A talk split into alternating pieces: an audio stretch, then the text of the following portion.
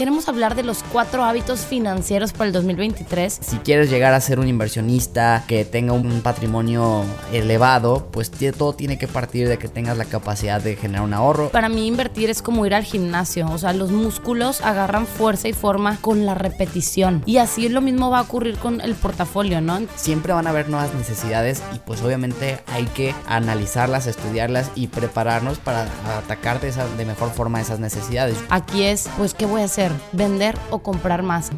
Finanzas en órbita. Hola, hola queridos inversionistas, bienvenidos a un episodio más de Finanzas en órbita. De hecho, el primero del año. Feliz año a todos. Rafa, ¿cómo estás? ¿Qué onda, Dani? Muy bien, muchas gracias. Muy contento de empezar este, este nuevo año, que obviamente también aquí quiero aprovechar el, espacio, uno, para desearle pues lo mejor a todos los que nos escuchan, al igual que a ti, pero sobre todo también agradecerles por un año más de haber estado pues escuchándonos en este podcast de Finanzas en órbita, donde obviamente tú y yo de, todo corazón tratamos de compartirles pues lo mucho o poco que podemos saber sobre estos temas, pero para que puedan mejorar pues su, su calidad en las inversiones, en sus finanzas personales. Entonces pues nada, nada más que eso, muy, muchas buenas vibras en este primer episodio del año, Dani. Ay, gracias igualmente. Y fíjate que se nos pasó volando el año. Yo ya estoy, o sea, estoy impresionada que ya pues realmente es un nuevo año, ¿no? Y como en todos, pues siempre nos ponemos las metas y todo el mundo va al gimnasio y todo el mundo quiere hacer, queremos hacer tantas cosas, ¿no? Y precisamente creo que está muy padre el tema de hoy porque queremos hablar de los cuatro hábitos financieros para el 2023, pero desde una perspectiva, Rafa, tú dime qué piensas sobre esto, pero desde una perspectiva pues tangible a lo largo del año, o sea, aterrizada desde una perspectiva duradera, no de, ay, escuché el episodio, me motivé, me encantó, pero luego no sé, este, pasaron los días y se te fue y ya no, no pasó nada, ¿verdad? Entonces creo yo que eso es clave que queremos, pues tanto Rafa como yo y, pues todos inversionistas que están escuchando, pues queremos hacer un cambio, ¿no? Entonces creo yo y de corazón les deseo que, que pues podamos hacerlo y lo que ya estamos haciendo bien, pues continuarlo y persistir, ¿verdad? Porque no todo está mal, estamos bien también. sí, no, totalmente, Dani. Creo que lo que dices, me, quedo con la palabra que dijiste como duradero, ¿no? Que, que no sea como cualquier otra meta de año nuevo que dices, sí, quiero bajar de peso, sí, quiero mejorar mis finanzas, me quiero ir a 30 mil viajes y que vuelves a llegar al siguiente, por en este caso al 2024 y pues que poco de eso se haya cumplido, ¿no? Que el objetivo sea que a lo mejor aunque no haya un progreso tan espectacular que tú digas, oye, me volví millonario, que la realidad es que no te vuelves millonario de la noche a la mañana, pero que pueda haber esa consistencia de decir, oye, estoy mejor que el año pasado y voy en camino de ser mejor para el, también el siguiente año. Entonces, ese va a ser como el objetivo que queremos pues transmitirles con los cuatro, justamente como les decía Dani, hábitos financieros que necesitas para este 2023, para que se guarden este episodio, lo tengan ahí, lo puedan escuchar varias veces en el año, estén refrescándolo y que de, alguna forma se pueda notar que, cuando hagamos el, el primer episodio del 2024, Dani, sean ya varias las personas que nos han dicho gracias de que porque por este capítulo me motivé y realmente logré generar este impacto significativo, ¿no? Entonces, pues vamos, vamos dándole, Dani, para entrar en, en, materia, poder dar muchos tips, muchos consejos y sobre todo, pues estos cuatro hábitos. Así que, pues bueno, a ver, ¿qué te parece si empezamos con este primero que traemos preparado? Me parece perfecto, Rafa. Échalo. Venga, buenísimo. Pues mira, eh, el primero como tal, ya habíamos hablado de este tema, pero es importantísimo recalcarlo, es el tema de tener bien tu presupuesto y sobre todo hacer un análisis mensual al menos de cómo se movió, o sea, lo que presupuestaste contra la realidad, esta parte importantísima, porque al final es la base de las finanzas personales. O sea, si quieres llegar a ser un inversionista, que tenga un, un, patrimonio elevado, pues todo tiene que partir de que tengas la capacidad de generar un ahorro y un ahorro constante y consistente se genera teniendo un presupuesto bien hecho y con un buen seguimiento. Entonces, para mí esa es la, la base. Obviamente pueden profundizar mucho más en el capítulo 214 que hicimos justamente sobre el presupuesto, pero ese sería como el primer hábito, tener ese hábito de sí hacerlo y sobre todo sí checarlo, sí medirlo, sí compararlo. Claro, y fíjate Rafa que acabas de decir una palabra clave, medirlo. Y creo que lo que no se mide no se puede mejorar, ¿no? Entonces, no importa, no importa cómo estés el día de hoy, tenemos que hacer, pues desde luego, un análisis de nuestra situación actual, cuánto entró, cuánto salió, cuánto tienes, cuánto debes al día de hoy, así, y pones tu punto de partida, así como cuando tú te vas a cualquier destino y tú pones Google Maps y te metes y te dicen, oye, pues te tardas 15 minutos, te tardas no sé cuántas horas, te tardas lo que sea, pues obviamente tiene que tener acceso a tu ubicación, ¿no? Entonces vamos a tener nuestro punto de partida financiera y de ahí vamos a poner nuestras metas que ya suena muy acá, pero el SMART que es específico, medible, alcanzable, realista y vamos a poner el tiempo determinado en donde lo queremos pues alcanzar y bueno, vamos por él, ¿no? Y desde luego, pues estarle dando ese seguimiento, como tú bien mencionas, del presupuesto es clave porque a raíz de eso nos vamos a dar cuenta en, pues, qué áreas de, de oportunidad tenemos eh, desde nuestro comportamiento. Oye, identifique esto, pero no lo vamos a identificar si no tenemos registro. Totalmente, Dani. Y justo, pues, para, para dejarles algo un poquito más tangible en este primer hábito, es importantísimo, o ahí les van algunos tips que consideramos nosotros importantes, que pues de entrada, por ejemplo, algo que yo hago es tengo las notificaciones por correo activadas de mi tarjeta de crédito. Y como yo ya casi todos mis gastos los hago con tarjeta de crédito, yo así ya sé que no se me va a pasar ningún gasto de anotarlo. Y cuando hago alguno en, en efectivo, que sí suelo hacer de repente, pues trato de anotarme un recordatorio en mi celular para que al día siguiente me avise y entonces no se me olvide tampoco anotar ese gasto. Entonces con esto yo ya cumplo esta parte de poder estar checando que, anotando mis gastos y por ende poder checar que vayan acorde a lo que presupuesté. Aunque también está la opción de hacerlo a través de aplicaciones. Yo, lo, yo, yo soy muy de Excel, a mí me gusta el Excel, pero hay aplicaciones como One Money o Fintonic donde puedes también ir registrando estos gastos. Lo que sí yo creo, Dani, no sé tú hay que pienses, pero para mí es más eficiente tener un espacio de 5 minutos diarios si quieres de lunes a viernes y el fin de semana te lo puedes saltar. Pero cinco minutos diarios de lunes a viernes para anotar y tus gastos y ir actualizando tu presupuesto que esperarte hacerlo a final de mes. Porque si te esperas a final de mes va a ser mucho más el tiempo que le vas a tener que dedicar y va a ser un va a representar un esfuerzo mayor de tu parte y recordemos que cuando queremos desarrollar un hábito tenemos que buscar hacerlo lo más simple posible. Así que yo les dejaría esos consejos para este primer hábito. Y fíjate que suena muy muy este, ¿cómo se puede decir? Pues muy lógico, ¿no? Es como volviéndole al ejemplo del carro, pues no vas a llegar hasta el destino y de repente, ay, me fui mal, ¿no? Tienes que ir verificando cómo vas. Entonces me parece bastante lógico. Yo en lo personal no lo hago diario, o sea, yo sí lo hago, por ejemplo, semanal y luego ya hago el cierre mensual, pero siempre, este, por día tengo bien registrado como, pues mis cubetas. No, déjame te explico la palabra, pero imagínate que yo sé desde un principio que esto yo tengo diario para gastar en entretenimiento, esto tengo diario para gastar en, pues no sé, en la comida para el perro, esto tengo diario para gastar. Entonces, de alguna otra forma, yo ya tengo mi radar como en el semáforo. Si está en rojo, pues no paso, ¿verdad? Entonces, cada quien va adoptando sus formas, pero la idea es que le des el seguimiento. Tal vez a ti te funciona diario, a mí el cierre mensual, pero con estas revisiones semanales, y otra persona, pues le funcionará de otra determinada manera, pero lo importante es hacerlo y a mí siempre me gusta incluir un análisis de los gastos en la, en la forma RACE, que ya lo habíamos mencionado en unos episodios anteriores, que es reducir, agrupar, cambiar e eh, y eliminar, perdón, en donde también vamos viendo áreas de oportunidad que pues quizás nos van a permitir ajustar, simplificar gastos para tener más capital para invertir. Entonces, creo yo que eso es una de las cosas más importantes y bueno, sobre todo también nos dice mucho de nosotros, ¿no? Entonces también es ir viendo qué nos estamos pasando, qué áreas de oportunidad tenemos y ese autoanálisis de pues de ser honestos y no es crítica, es crítica constructiva para mejorar. Totalmente, Dani. Fíjate que los dos coincidimos de alguna forma en que la clave está en la consistencia y precisamente otro de los cuatro hábitos que traemos es el de establecer metas, obviamente metas realistas, y luego ser consistentes en el, en el plan que se traza para llegar a ellas. ¿Esto a qué nos referimos? Bueno, como tú dices, tienes un punto de partida que el primer paso sería, bueno, identifico dónde está mi punto de partida financiero, dónde me encuentro hoy.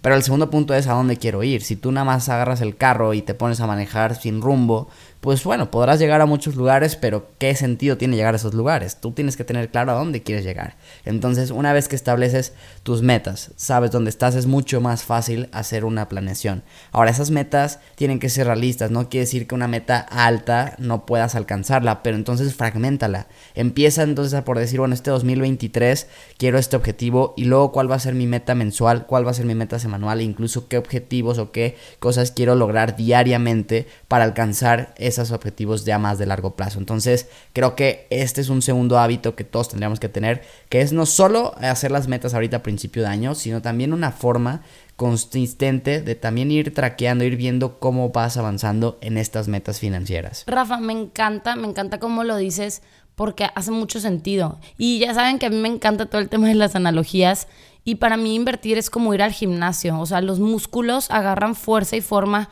con la repetición. Y así lo mismo va a ocurrir con el portafolio, ¿no? Entonces, nosotros no podemos meterle una vez y luego, ay, me desaparecí y vamos a asomarnos al final del año cómo va mi portafolio. Es, oye, tenemos que ir al gimnasio, tenemos que comer bien, tenemos que dormir bien. Lo mismo es, tenemos que meterle, tenemos que monitorear, tenemos que estar al pendiente de cómo está la economía, de, de muchas cosas, pero sí, o sea, siempre alineado a las metas, ¿no? Y es precisamente esta pues esta constancia es la que va a ser pues la diferencia. Y no te preocupes de que, oye, no alcancé la meta que me propuse. No pasa nada, pero estoy segura que alcanzaste al menos un fragmento, dos, tres fragmentos de esa gran meta y a seguirle, ¿no? Con la consistencia. El punto es que haya progreso, ¿no? Al final del día las metas obviamente se establecen para que las alcancemos, pero hay que entender que pues hay situaciones en la vida que evitan que podamos alcanzarlas, pero con que haya habido un progreso, pues creo que ya es ganancia. Y fíjate que dentro de... hay muchas metas financieras que todo mundo podría establecerse, ¿no? Desde, pues son tan amplias porque puede ser cualquier cosa que tú te quieras comprar, al final es una meta financiera, ¿no? Alguno querrá comprarse un celular, otro un viaje, otro un coche o cualquier cosa que se te ocurra. Entonces, pues podríamos hablar de miles de, metas financieras, pero yo creo que una que todos tenemos que tener en común, Dani, es la parte del retiro.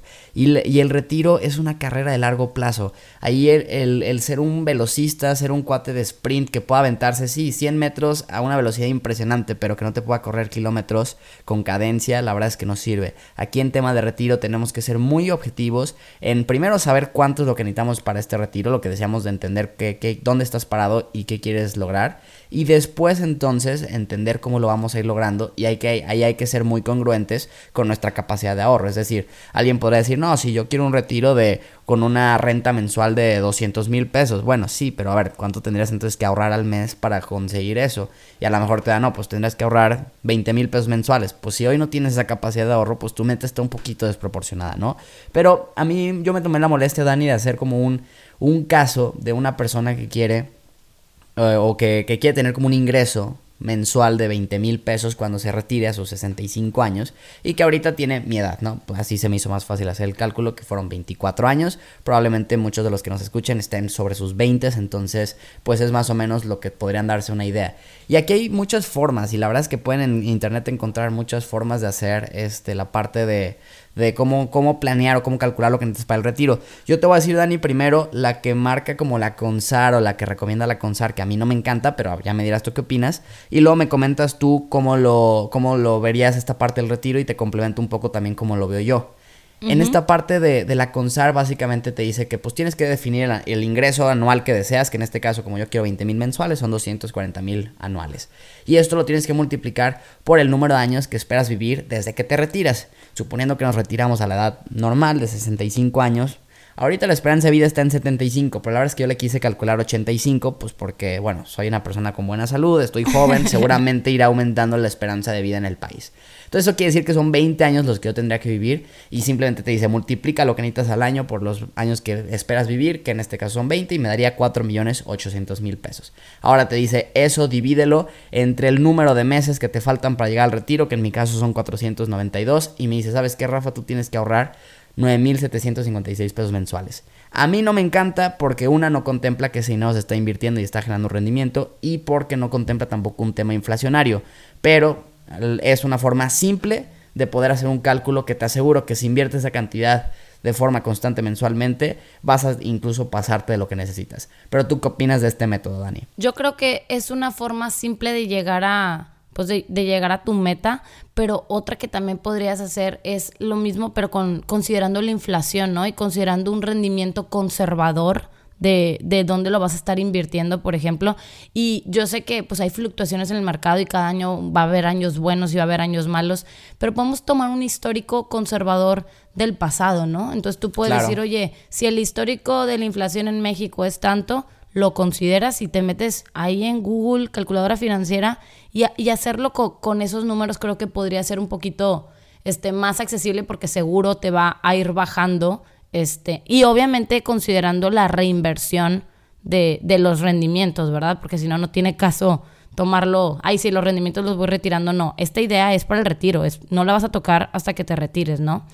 Y número dos, pues también una estrategia de inversión. Estamos hablando ahorita retiro totalmente, ok, pero también pudiéramos dentro de nuestra capacidad de ahorro fragmentar y decir, para el retiro esto y, y esto va a ser pues en un mediano plazo que ya cuando se junte un poquito más lo inyecto al retiro y esto va a ser un poquito más de riesgo y cuando junte más lo voy metiendo al retiro. Entonces puedes ir haciendo pues diferentes jugadas. Yo en lo personal así es como le hago. Hay una que es bajo riesgo y para el retiro y hay otras que es de que, oye, pues yo voy a seguir jugando con el dinero porque en esta situación en donde estoy yo personalmente actualmente, pues digo, todavía me quedan muchos años de, pues de, ¿cómo se puede decir? Estoy económicamente activa, cambia toda mi perspectiva, eh, mi tema del riesgo pues es bajo porque ta, ta, ta, ta, entonces todo depende de tu perfil, pero me gustaría insistir en que definir una estrategia y que puedes adecuarla a ti y sí considerar la inflación y, el rendimiento conservador, digámoslo así, o de cada estrategia que cada quien decida tomar, ¿no? Completamente, Dani. De hecho, se, también traje, y te lo digo rápido, el, ejemplo, el mismo ejemplo, una persona de 24 años que cuando se retira a los 65 quiere tener un rendimiento equivalente a 20, una renta mensual equivalente a 20 mil pesos del día de hoy y que no quiere tener que hacer cálculos de cuánto va a vivir, o sea, que esto sea de alguna forma infinito y se vuelve algo interesantísimo cuando contemplas inflación y cuando contemplas un rendimiento conservador, por ejemplo, de haber invertido en un ETF que siga al SP 500 durante cada mes.